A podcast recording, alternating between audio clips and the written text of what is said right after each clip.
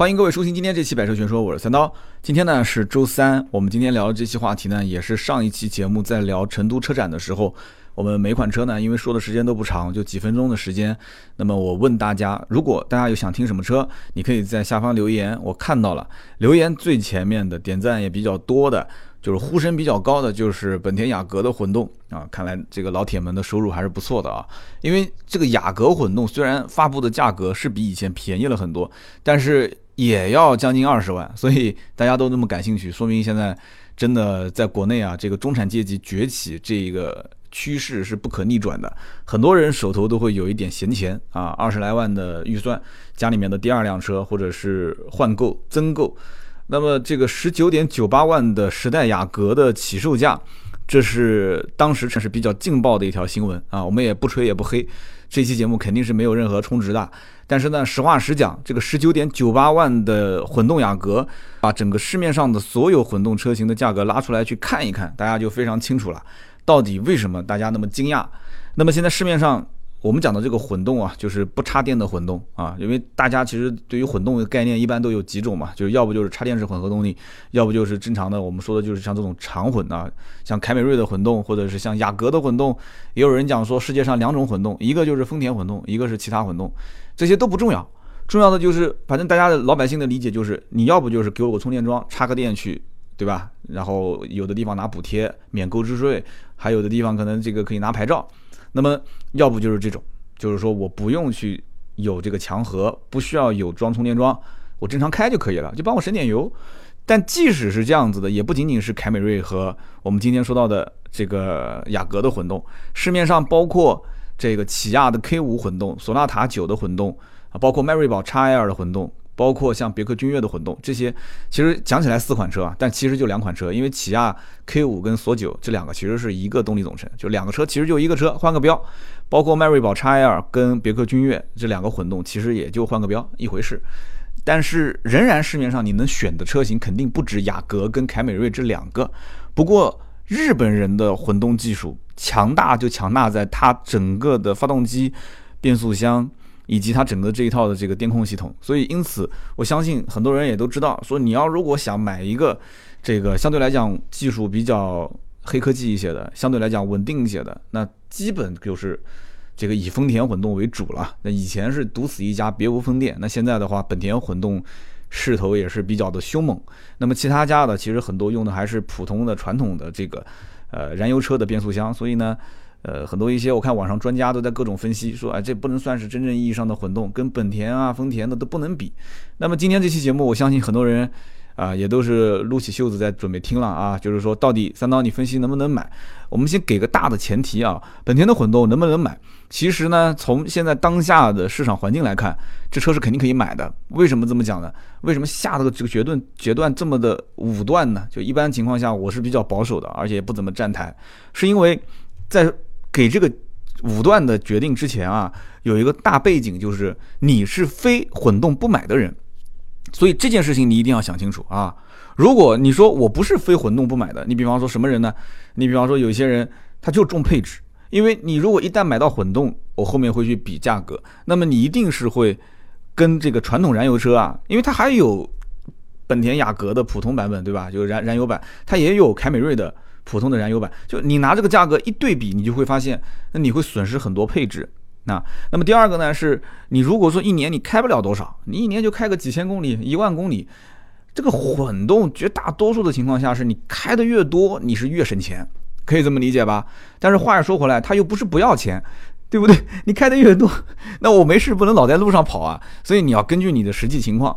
还有一个就是对于这个混动啊，那肯定是越堵车。越省钱，那这个说法呢？呃，这个逻辑你要去这么理解，就这个说法就是说，它在低速运行的过程当中啊，它主要还是靠电。那么这个本田跟丰田的混动的这个在在低速行驶还是有一点区别，后面我们再详细讲。就大体上讲，你可以理解成就是低速行驶它是靠电。那么在这个情况下的话，你想你天天堵在路上，旁边一个燃油车，你是一个混动车，那你肯定是非常的轻松自在，对吧？那么你最后算下来才四个油五个油，它算下来十一二个油，那这个不好比嘛。所以因此我上面说到这几点啊，是决定了你是不是买混动车的几个关键性因素。那么这几个因素你都想通了、想清楚了、想明白了，你说我就要混动车，就是在这么一个大背景下，你现在在回看这个时代雅阁混动上市的价格以及它的这个技术配备。那我觉得是可以入手的，就是说，起码它和丰田的混动之间是有一定的差别的。这个差别，今天节目我们会重点去讲。那么，在讲这个技术层面的事情之前，我觉得我们应该是先从价格层面、从市场层面去简单分析一下，就这两个车之间为什么我上来的判断的那么那么明确啊？就是说，我觉得雅阁混动的性价比相对高一些。那么，网上现在基本上编辑去对比。本田的混动和凯美瑞混动都是用二十三万多的这个版本啊，本田的这个时代雅阁的混动是二十三点六八万的这个版本，那么凯美瑞的话是它最入门的二十三点九八万的豪华。那么其实可以可以理解，为什么可以理解？因为凯美瑞的二十三点九八万的这个混动版啊，是可以买到的最便宜的版本。那么凯美瑞的混动一共就两个版本，对吧？除了这个二十三点九八万的，就是二十七点九八万的，那么一个顶配版。那么你要知道。雅阁的混动，也就是上一代九点五代的雅阁混动，其实它的定价跟凯美瑞的定价是一模一样的，它比它多了一个版本，对吧？上一代的雅阁混动也是二十三点九八万入门版，也是二十七点九八万是顶配，那么中间多了一个二十五点九八万，所以你可以看啊，雅阁跟凯美瑞之间，他们俩定价是互相瞄着的，所以这一次雅阁的，就是时代雅阁的混动，它的定价。把入门的门槛降低到十九点九八万，这是一个非常强烈的信号。有人讲说，哎，你又开始要说了，什么信号呢？我都没了解出来。我觉得他就是要干仗，是吧？就价格拉低了，便宜嘛。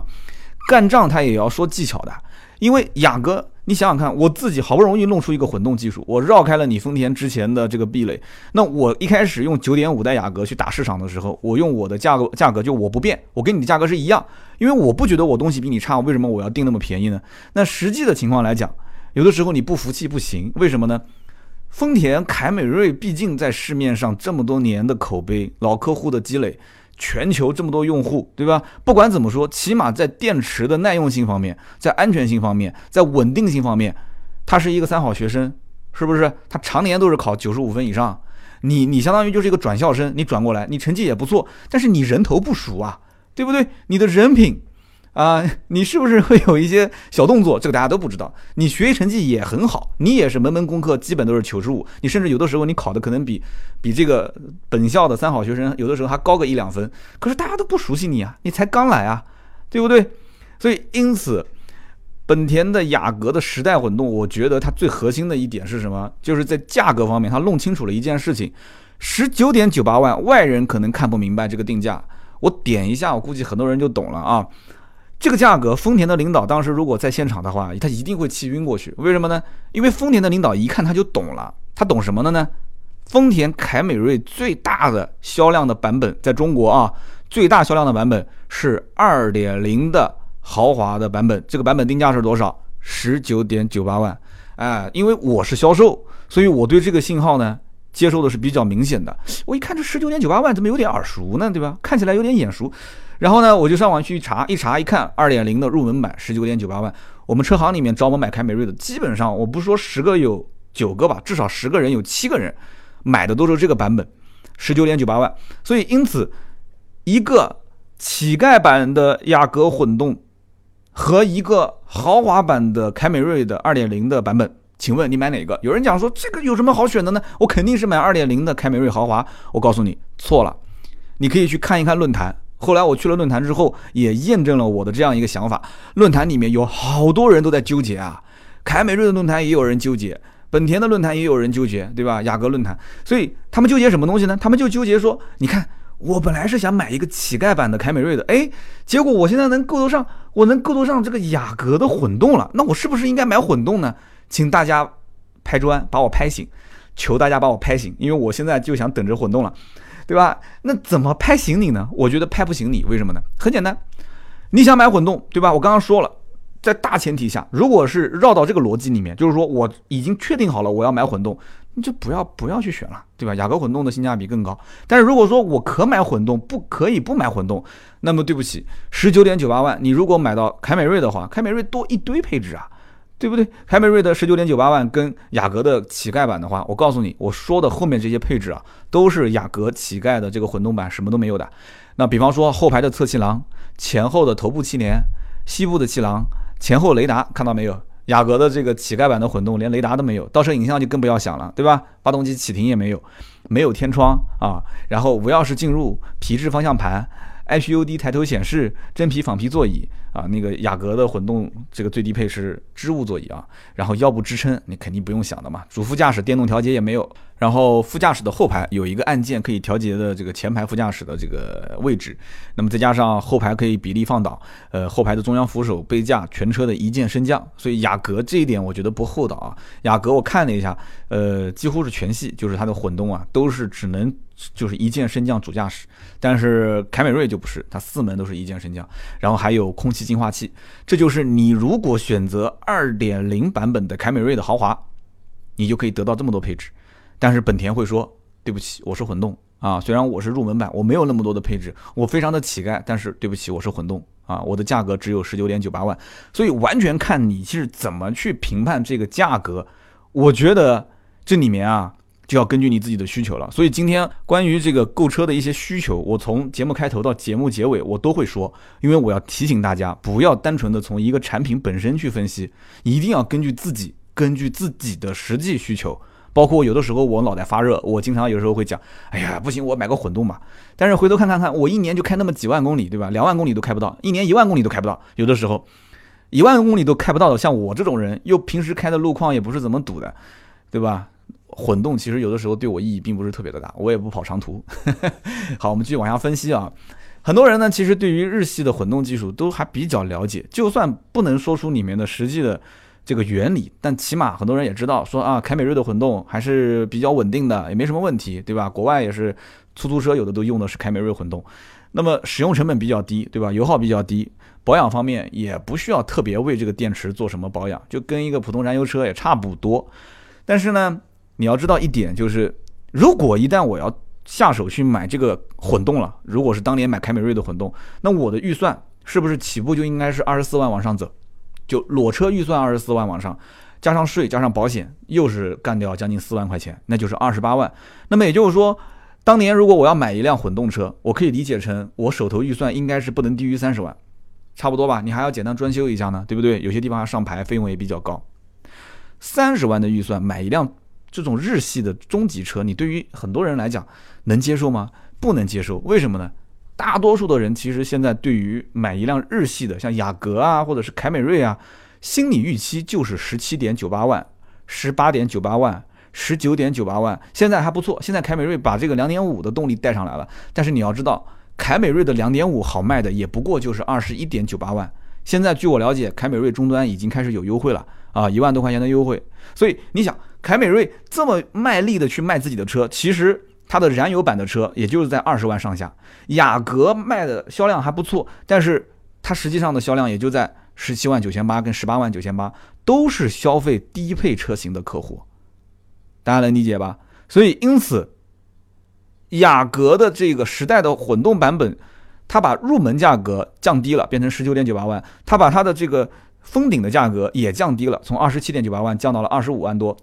也就是说，它把入门价跟封顶的这个顶配价格全降了，这样大家感官上来讲，就是你雅阁的混动第十代全系都降价了，对不对？增配降价，那很多人会觉得心里面很爽，哎，我现在可以看一看。你再看凯美瑞，凯美瑞其实啊，它的顶配的价格二十七万多。还是标的高高的，它的入门级的价格二十三万九千八也不算太低。但是这一轮的时代雅阁的混动一上市，我觉得凯美瑞后期应该是会有有一些动静了。而且它的动静，我觉得应该不仅仅是价格上的变动，它应该下一次你打我一拳，我回回踹你一脚，这一脚踹过去应该是技术上的迭代，加上这个。价格上的一些变化，但是目前来讲的话，还是有人会觉得，哎，其实我还是不如买凯美瑞吧，毕竟丰田凯美瑞这个在混动这一块是个老牌嘛，所以目前对他来讲这个威胁啊，我觉得也不算太大。我和这个本田的 4S 店的销售也聊了一下，我问他们，我说你现在手上有多少订单？就整个这个店，他们跟我讲说，呃，这家店目前一共也就十几张订单，十几张订单对于一个这种中级的，呃，算。就在国内卖的还不错的这种，你看雅阁、天籁、凯美瑞这种日系的老三样，混动车卖到现在才十几张订单，我觉得一般般，真的一般般。跟当年我问呃凯美瑞的混动还没上市之前的这个订单数量，我记不清楚是多少了，但是一定是比这个十几张要多得多。所以说老百姓还是混脸熟的啊，还是认熟不认生。那么本田这两年呢，也出了一些问题，比方说这个 1.5T 发动机的问题，对吧？所以时代雅阁在传统的这个普通燃油版上面来讲的话，算是一个，这是怎么讲呢？就是背了一个锅吧。就是说，它虽然说有高功率跟低功率两个版本，但是对于很多人来讲，对于很多中国人来讲，首先我买一个中级车，你就是一个1.5的排量，哎呀，虽然你尾标没有标出来，你尾标可能是230啊，或者是怎样。但是我总觉得，我这买的，怎么感觉不像是个中级车的动力呢？对吧？虽然很多人也知道这一点五 T 动力非常强，但是没用啊。我总心里面觉得你这一点五啊，甚至有人觉得我以前开辆速腾还一点六呢，我怎么现在买一个雅阁变成一点五的呢？肯定有这样的心态啊。那么这是第一个，第二个就是因为这个发动机之前出过这个机油门事件，所以因此很多人有阴影。就怕买了这个车之后呢，后期会惹上麻烦，所以对这个车的销量带来非常非常大的影响。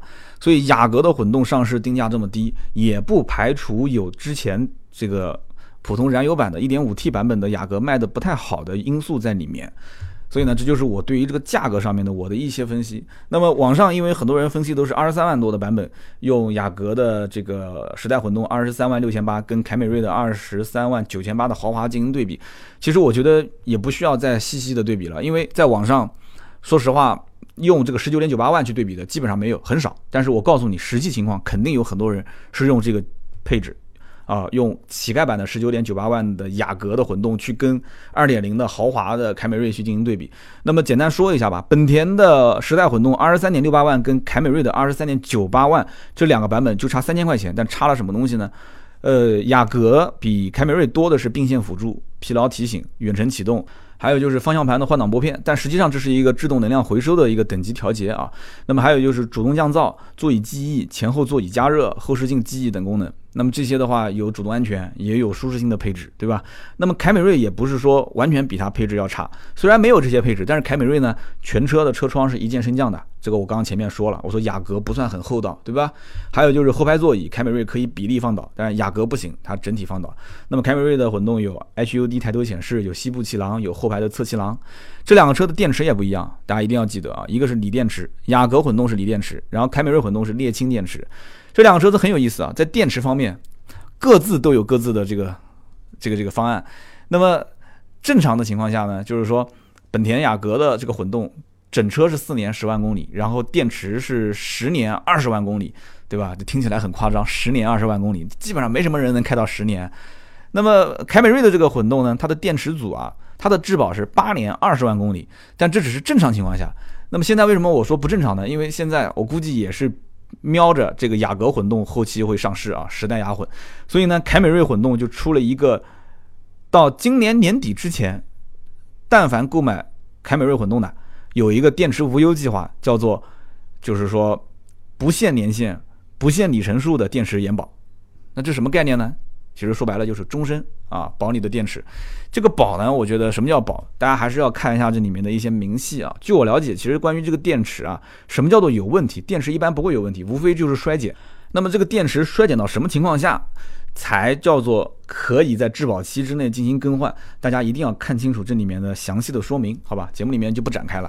那么我们在说丰田混动跟本田混动之间的差别之前啊，我觉得先分析一下买混动车的人的一些心态，这个也比较关键啊。因为马上我们在说到这个技术环节的时候呢，还会涉及到包括本田的九点五代混动跟十代混动之间有什么差别，也比较枯燥。那么尽量简单的讲，但是先分析一下买这种混动车的人心态。像凯美瑞的混动客户，因为我接触过啊，接触过呢，我跟他们聊天，大多数的人他是有这样的一种心态。首先呢，我买混动，我手上预算肯定是够的，对不对？我不是像买十七八万的这个凯美瑞或者是雅阁的乞丐版，我手上肯定预算差不多也将近三十万。那么我买它呢，一方面我是觉得啊，就是说我以前开的是传统燃油车，对吧？这个东西我没玩过，就是混动我没玩过，我现在就想玩一玩混动。这是第一个心态。而且很多人最终选混动，其实这个心态他不嘴上说，但是他表达的意思和他心里面的想法就是我没玩过，就这么简单啊。那么第二一点就是说，很多人会去算笔账，好比说我一年开两万公里，对吧？两年开四万公里，那我四年就开八万公里。那么你一公里能省多少钱？有人讲说呢，油耗也就是在五个油左右。好，五个油左右，那么我们按正常油耗是十个油呗，对吧？你给我省一半，省一半的话三四毛钱呗。好，那我们就按三毛钱来算，三毛钱一年两万公里，那么相当于是多少？就是六千块钱，是不是？就省了六千块钱油费嘛。那么我开个四年，那就是四六两万四，就是说四年我才能把差价基本上给五年才能赚回来。四年两万四，五年不正好是三万嘛？我才能把这个三万块钱差价给赚回来。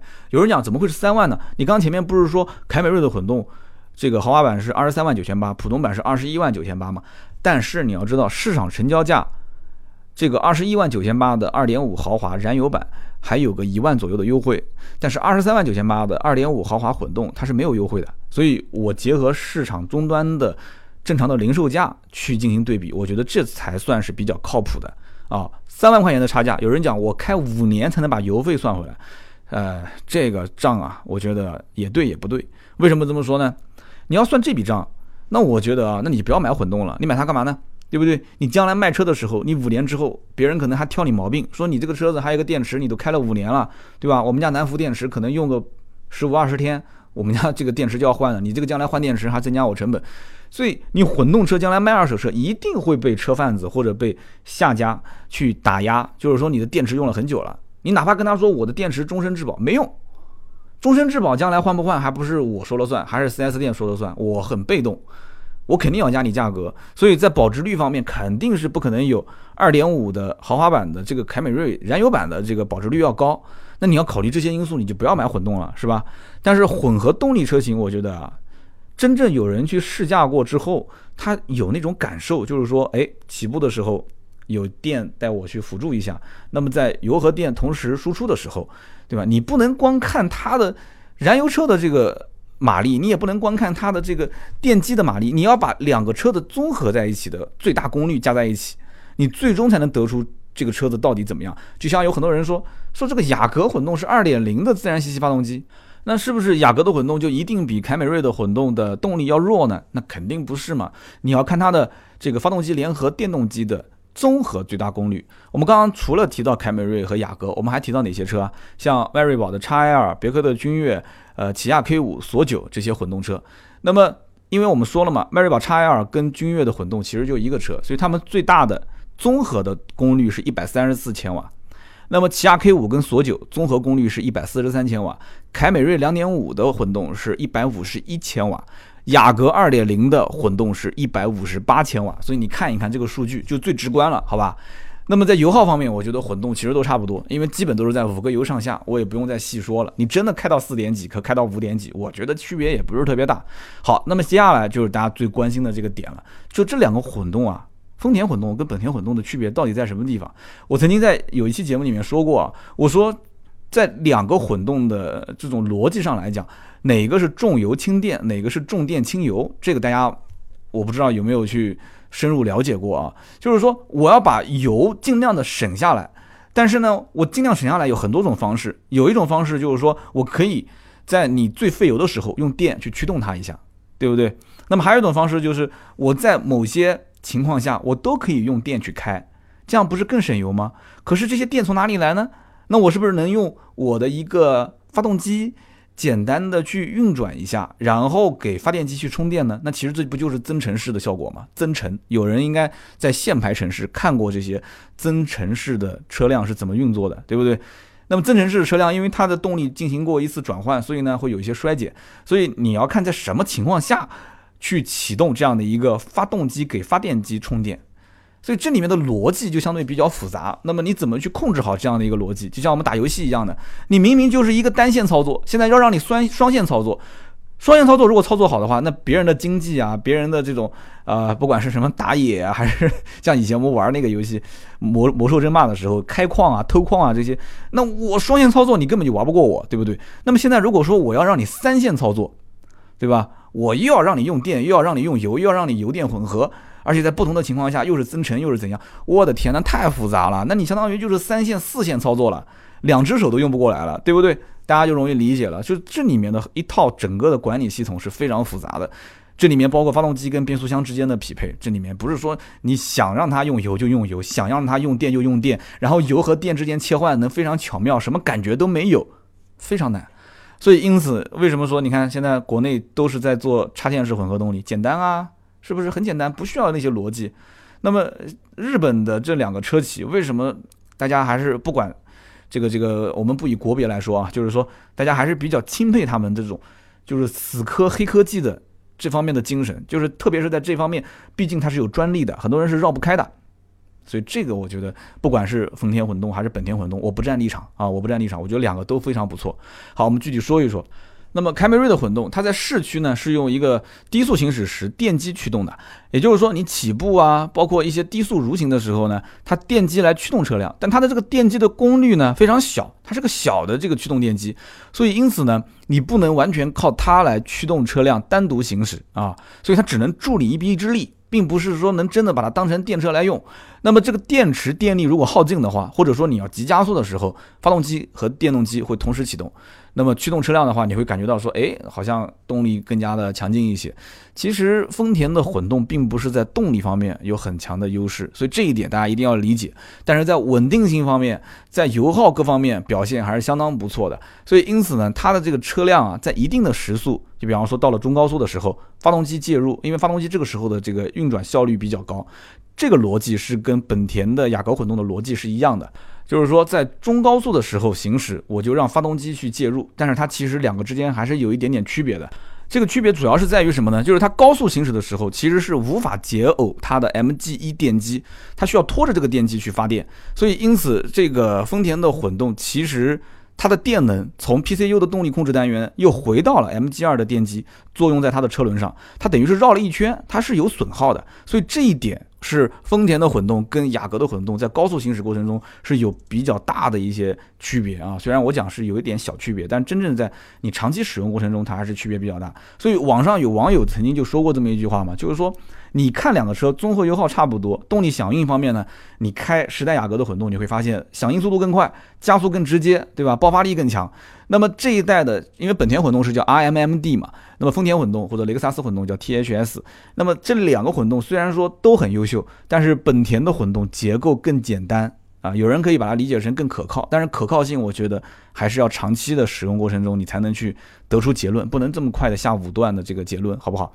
那么本田的混动呢，在低速的时候是可以彻底断开引擎跟车轮之间的连接，哎，所以它可以只用电机去驱动，也就是相当于是个增程式的电动车。我刚刚前面也提到了，因为什么呢？因为本田混动的这个电机的功率比丰田的混动的电机要大，所以因此它可以通过这个汽油机启动这个电动机，让电动机去发电，然后通过来让这个车辆去进行运转。所以这一点跟丰田混动是完全不一样的，所以这个第三代的 iMMD 的系统啊，就是本田混动系统，我觉得它在优化方面，并不是说在性能方面有什么优化啊，或者说在油耗方面。啊，有什么更逆天的一些优化？而更多的是什么呢？更多的是去优化它的发动机的热效率啊，去优化它的这个 IPU 动力单元的这个占用的体积，去优化它的这些材质。比方说，它在用这个电机的时候，现在是用不含重稀土磁铁电机。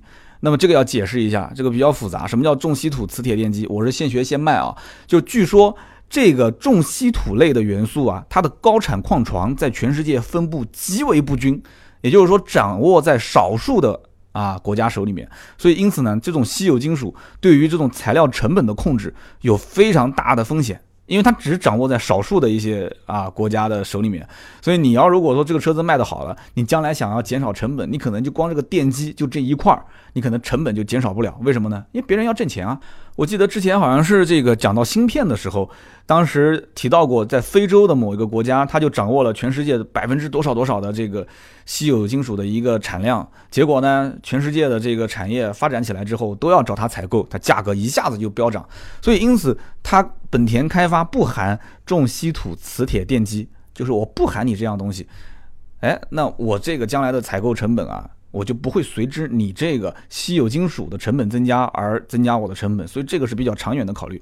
所以呢，我们可以理解成就是本田的这个第十代的雅阁混动啊，也或者说是第三代的 iMMD 的这个混动系统，它的优化的方向应该是成本要更低，长远来讲成本要更低，然后体积要更小，效率要更高。那么性能啊、油耗啊各方面，我觉得不是它所特别重视的，或者说是能够做出什么特别大的突出变化的一点。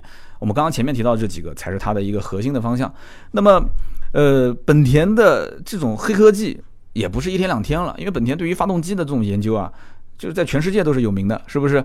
所以呢，它这个阿特金森循环加双电机加锂电子电池组，现在很多人对于发动机、对于发电机。都没有任何疑问，就是对它这个电池组是有疑问的，因为毕竟丰田这么多年来，它的整个的电池的这么一个控制系统啊，包括它电池的质量是相当相当不错的，是不是？所以现在大家纠结的无非就是你雅阁混动，你的质量将来怎么样？你能不能像丰田混动的质量那么好？那么另外就是你的这个二点零的动力到底怎么样？我刚刚提到了，就是你如果高速的时候，二点五的发动机自然吸气，如果引擎介入进来之后，毕竟它的这个排量是比。雅阁的二点零，你中高速行驶的时候，你完全靠二点零的自然吸气发动机，你没有电机去辅助它，那么是不是动力稍微更好一点点呢？所以因此呢，也有人下了一个比较武断的结论，就是说跑高速多你就买凯美瑞的混动，你如果是跑市区多你就买雅阁的混动。可是我认为这个逻辑呢也不成立，为什么呢？因为你跑市区多，凯美瑞的混动难道就一定比雅阁的混动要差吗？对不对？你跑市区多，两点五的排量就不好了吗？这个逻辑不成立啊，对不对？二点零跟二点五跑高速，这个逻辑我算是能能接受。但是我们前面也提到了，本田可以在低速时候彻底断开引擎和车轮的连接，是不是？那么你用电机驱动，相当于是一个增程式的一个电动车，就是发动机对发电机进行一个发电，发电机再进行驱动车辆啊。所以我讲的有点绕，我们还是讲的稍微的简单一点。那么。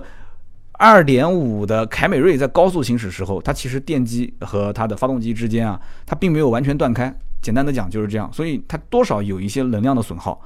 那么这一代的。这个 iMMD 的混合动力系统呢，呃，应该讲在最大限度上是减少了这个机械的损耗。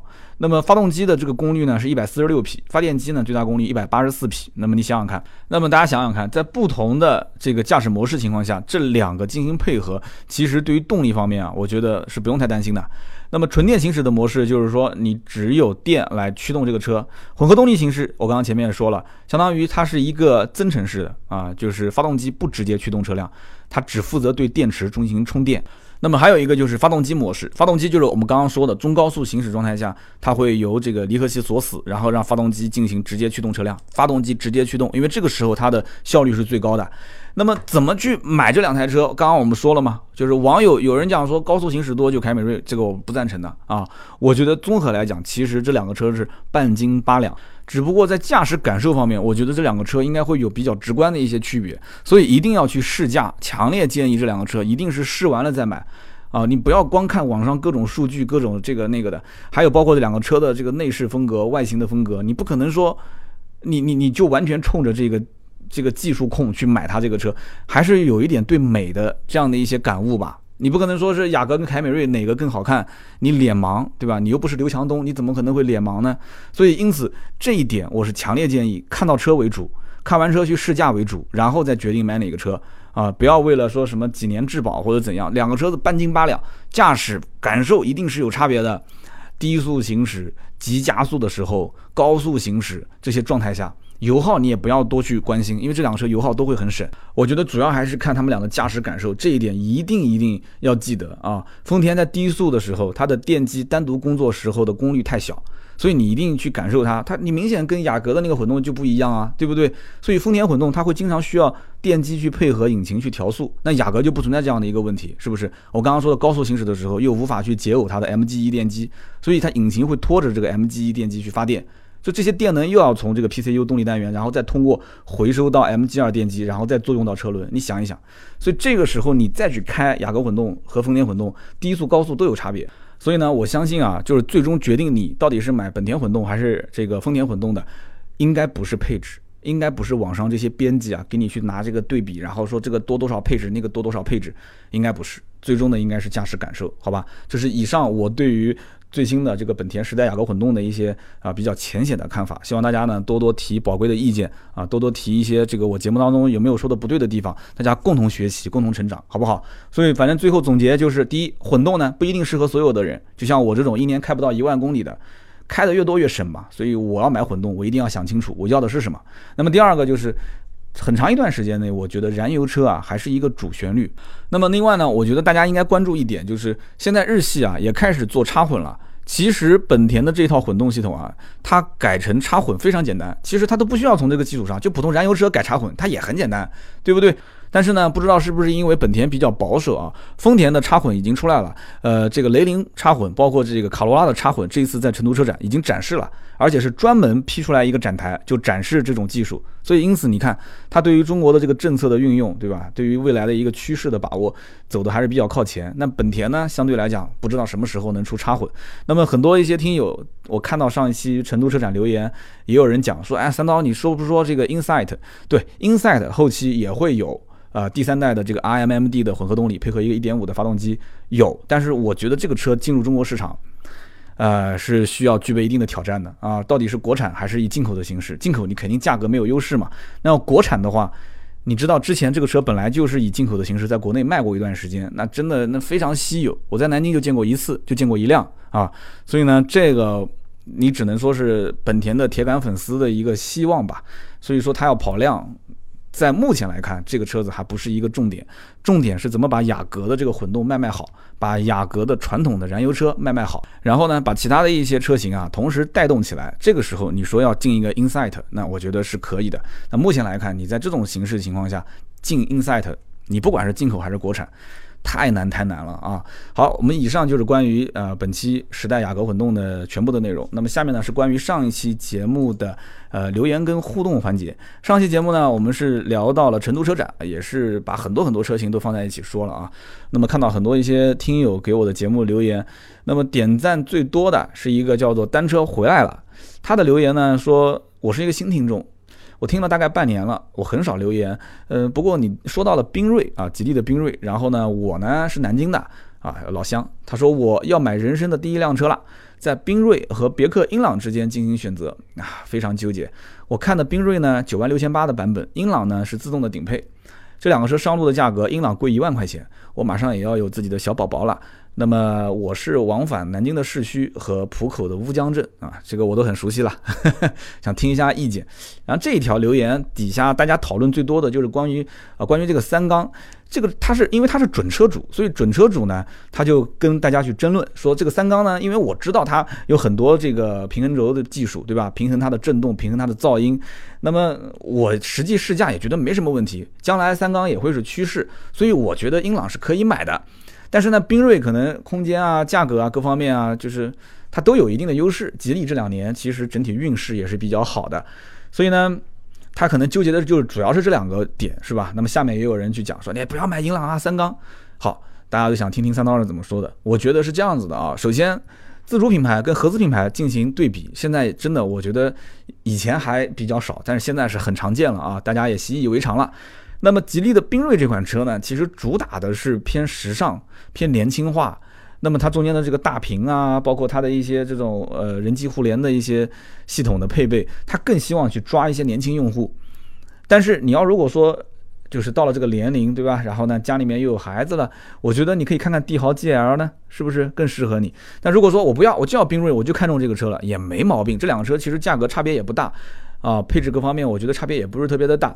那么关键问题是，英朗的这个车，如果你三缸你这个坎已经跨过去了啊，没有任何问题的话，英朗完全是看它的优惠后的价格。你说英朗比它贵一万块钱，那是你自己谈的啊，你还没找我呢，对不对？有人讲三刀你要打广告了，对我就要打广告了。在南京，别的牛皮不敢吹，你要买别克，你如果说不找我，那你自己亏了，你绝对你 你将来买完，你可以把价格告诉我。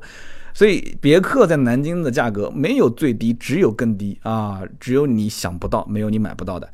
所以因此你不管怎么谈怎么还，你如果决定说我要英朗，好，你找我没问题，你价格随你怎么谈啊，随你怎么还，你找到我，我应该是能帮上忙，好吧？话我也不说那么满。那么吉利也一样啊，但是吉利缤瑞这个车因为刚上，所以呢应该讲没有什么太多的优惠，它将来的优惠幅度基本也会跟着帝豪的 GL 走。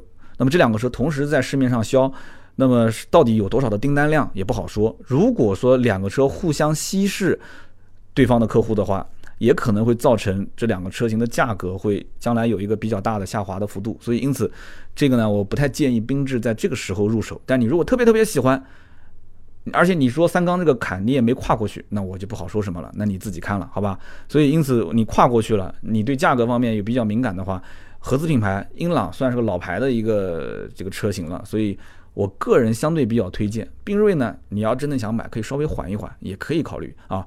好，这是第一个叫单车回来了。接下来呢，第二位听友叫做天涯五二零七，他说我听三刀的音频节目几十期了啊，那应该也是一个新听友是吧？他说我第一期听的是神车思域，不对啊，你第一期如果听的神车思域的话，那你不是新听友啊，所以你怎么只听了几十期啊？你这应该是 混着听的是吧？跳着听的。他说我当时听思域那期我还骂你了啊，说我抵制日货啊，他跟我道歉说不好意思。他说我学一点点这个汽车的姿势呢，我可以出去啊吹牛。那我学的更多呢，我觉得是节目当中啊三刀的为人处事啊，职场的一些圆滑的处理方式。我是一个很开朗的人，那么我现在听劳斯莱斯，感觉自己有点膨胀了。我又去看了你说的这个 4S 店强制买装潢的那个视频啊，剧情很有意思，很搞笑。最重要的就是说我第一次看到三刀，感觉不是我想象中的样子。我看你啊，就是一个很圆滑的老油条啊。希望你以后多说一些小故事，分享一些生活经验。非常感谢这一条的留言呢，我看点赞也很多。那么很多的老听友，应该就是我们听节目也，我们之间虽然可能没有实际见过面。大家听我的声音，看我这个图像啊，也三四年的时间了。所以呢，我在大家的心目中，难道就是这样一个啊职场的老油条，啊，然后这个处事各方面都很圆滑的一个人啊？这个分析我没有说有毛病啊，没毛病，确实没毛病。但是我觉得大家应该再看清楚一件事情，就是我的本质还是比较善良的，就是我至少还是一个有底线和原则的人，对不对？所以这一点的话，可能有些新听友刚来啊，他一点开我的节目，如果是就可能手点的不巧，正好点到我之前的这个某一些，呃合作的节目，那我觉得这个就可能他会觉得这什么人啊，这怎么上来就是广告啊？包括这个时候我也可以插播一条小广告了，就是我们近期啊，呃上了一种新的形式，就是百车快报。那么为什么出快报呢？简单说一下啊，就这个百车快报，是因为我们毕竟跟汽车厂之间有一些联系，我不可能说跟某些车评人一样，完全跟汽车厂撇开，我只做我自己的，对吧？我别人什么我不管，我也要去试驾很多的一些新车，我才能带来很多的一些新的资讯。但是呢，因为以前我太爱护我这档节目了，我觉得它就像一个白天鹅，它的羽毛是不能被玷污的，它就是我的孩子，所以呢，我就很很担心，很排斥去放一些。跟广告哪怕擦边的一些东西，有的话我都希望能跟你们说实话。但是呢，后来我发现啊，就是我参加任何活动，活动最后遇到的问题是，那你最终落在什么地方？那大家都知道音频是我的强项，那最终落在什么地方？我最后说我帮你出图文吧。所以呢，我们才有了订阅号，有了其他的一些平台的去推广。订阅号后来我也不怎么去推这个参加活动之后的图文了，因为订阅号我还是希望以我的原创的文章为主。最近的瑞虎八，大家看到了吧？为什么这一篇文章我愿意推？因为这真的是盾牌一个字一个字写的，很用心的去写，然后去配图的。哪怕有人觉得说这还是一篇软文吗？不管你们怎么讲，但是我这篇文章我审核过了，而且盾牌这里面好的坏的也确实都说了。我只能说，我们做到了我们应该做的事情。那么我们既然已经尽力了，那么剩下来大家怎么去评论，那是你的事情了，是不是？所以因此，在音频节目当中，我将来会插这个叫做“百车快报”，那么也就是我们线下有些活动，我们把我们最及时的资讯带给大家，希望大家呢也多多理解。好，那么接下来呢是第三位听友，这位听友的英文名我就不读了啊，这个呢其实一看就懂了，他是雷诺集团的英文，呃，G R O U P E，然后 R E N A U L T。那么雷诺集团，他用这个名字来命名，我觉得你应该是主机厂的人吧？雷诺主机厂的人是吧？那么他说的这个也很专业，因为上期节目我提到了一句话，叫做“呃，捷豹的 E-Pace 就是它的这个采 F 的九速的变速箱，那么比捷豹的 F-Pace 的采 F 的八速变速箱采购成本要高。”那么后来呢？因为他提醒之后，我把这一句删掉了，所以大家现在听新的版本应该是听不到了。但是呢，我承认了这个错误啊，我的留言没有删。所以大家你要知道，我从来不会删人留言，哪怕就是我的节目的硬伤，我也不会删，因为我们是一个共同学习的过程。我也不是天才，我也不是说上知天文下知地理，人间小事鸡毛蒜皮，我什么都懂，是吧？所以他给我提出了这样的一个硬伤，他说九速的采 F 的变速箱，其实它的采本采购成本的价格是比。这个纵置平台的八速的变速箱要低的啊，九速的这个横置平台的变速箱是比八速的纵置平台的这个变速箱，它这个设计成本啊其实是要低的，所以呢，八速的采购成本更高。哎，所以你看，这不就大家就普及了一个新的知识了吗？将来出去跟人吹个牛也是啊，这个很专业啊，是吧？他就说了，他说变速箱的价格高低，或者说是档次的高低，其实并不是跟它的这个几速有直接关系的，而是跟它的复杂程度有关系。你比方说保时捷的 PDK，它只有七速，但是它也是个非常不错的变速箱，成本也很高，对吧？那么采埃孚的采购价其实不是秘密，九速比八速便宜。变速箱的价格不是用速来决定的，而是复杂程度，对吧？然后呢，他也补充了好多的这个一些知识啊。他说，这个采埃孚的八速其实是可以给前驱用，也可以给后驱用。那么捷豹路虎自家使用的，可以看得出两个变速箱的价格高低。捷豹入门的 E-Pace 和路虎发现神行采用的都是九速的，对吧？那么这两家的高端用的其实都是八速的。这个和技术的新旧其实是没有关系的，因为什么呢？因为捷豹路虎啊，低端用横置平台，高端是用纵置平台。采埃孚呢自己也曾经有过说明，纵置平台的成本更高，但是呢，前置平台的采埃孚的九速呢，采购成本比纵置平台的采埃孚的八速是要低的，但是呢，比同样前置平台的爱信的八速还是要贵。好处呢是财富的九速前置平台能使用电子挡杆，爱信的八速只能用机械挡杆啊，可以参见宝马的二系的 MPV。目前使用财富的八速的都是成本更高的一些纵置车型，宝马的三系以上，捷豹的多款，还有玛莎拉蒂，还有奥迪的部分车型，像包括还有阿尔法罗密欧的一些车型等等。所以财富的九速前置一般都是中低端或者是入门车型。包括路虎、捷豹、吉普的部分车型，而且这个财富的九速比奔驰的新款的九速还要便宜。而这个奔驰的九速变速箱其实匹配的是一个纵置平台，那么财富的九速它其实其实九档是很难挂进的。所以你看，我非常感谢啊这一位就是英文名翻成中文叫做雷诺集团的这位兄弟啊，就是把很多的一些知识无偿的。给了我们，其实你知道手机打字是非常非常麻烦的，也可能你我不知道是不是 PC 端留言，因为大多数都是手机留言，打了那么多的字，然后跟我们进行沟通，非常非常感谢你啊！我也知道你这个名字我经常看到，也是我们的一个老听友。那么在我们节目当中，如果三刀有什么这个技术上的硬伤，也希望。这位兄弟啊，也可能你是一位前辈，多多的批评和指正，好吧？非常感谢。好的，那么以上就是今天节目所有的内容，也希望这三位听友给我留言的、读到的，能够点我的头像，然后私信我，把你的快递的联系方式、姓名、电话、地址给到我，每人赠送一瓶价值一百六十八元的芥末绿燃油添加剂，好吧？好的，我们感谢各位听友一直陪伴到我们节目最后，都是老铁啊，也希望多多的留言，终究会有一天。啊，会抽到大家的，而且我们再给大家一个好消息吧，就是到了下一周，我们团队会再新增一个人员。那么也就是说，我们的很多的一些工作呢，新增一个人员之后呢，相对来讲啊，就会包括互动啊，包括礼品的发放啊，相对来讲推进速度会快一些。因为很多人会讲说，哎，我老是联系盾牌，盾牌那边总是没反应。你放心，后期这个效率会高很多。然后有人会说，这个礼品为什么总是我中奖了，但是你又不回复我，也没给我发快递？确实，我也很忙，盾牌实在是忙得不可开交。现在是晚上的十一点，我现在还在公司，我刚刚才马上录完今天这期节目，我后面还有其他的事情要做。我们已经真的是压力非常非常大了，也希望大家多多理解，好吧？好，那么今天这期节目呢就到这里，更多的原创内容大家可以去加盾牌的微信四六四幺五二五四四六四幺五二五四，他的朋友圈每天都会更新。那么加他之后，你也可以跟他说，你说盾牌能不能加我进群啊？我们进群的话，也就最后几天的开放时间。那么如果有机会进群，我们可以跟全国各地的听友一起聊聊天，聊聊车。那么我们的这个进群人数是有限制的，我们不会一直开放，这也是为了我们能够长期便于管理啊，啊我们要。就是看自己的管理能力能够复合几个群啊，能够负载几个群。那么现在目前这几个群，我感觉有点吃力了，我就把它停掉，我就不再加新人了。所以最后还有大概几百个名额吧，反正大家可以跟盾牌聊一聊，看能不能进。如果进不了，也希望大家多多担待啊，等待下一次的开放时间。呃，等我们把所有的这些工作都理顺了，我才会开新的这个群，跟大家去进行管理和沟通，好不好？好的，那么今天节目就到这里，我们下周六接着聊，拜拜。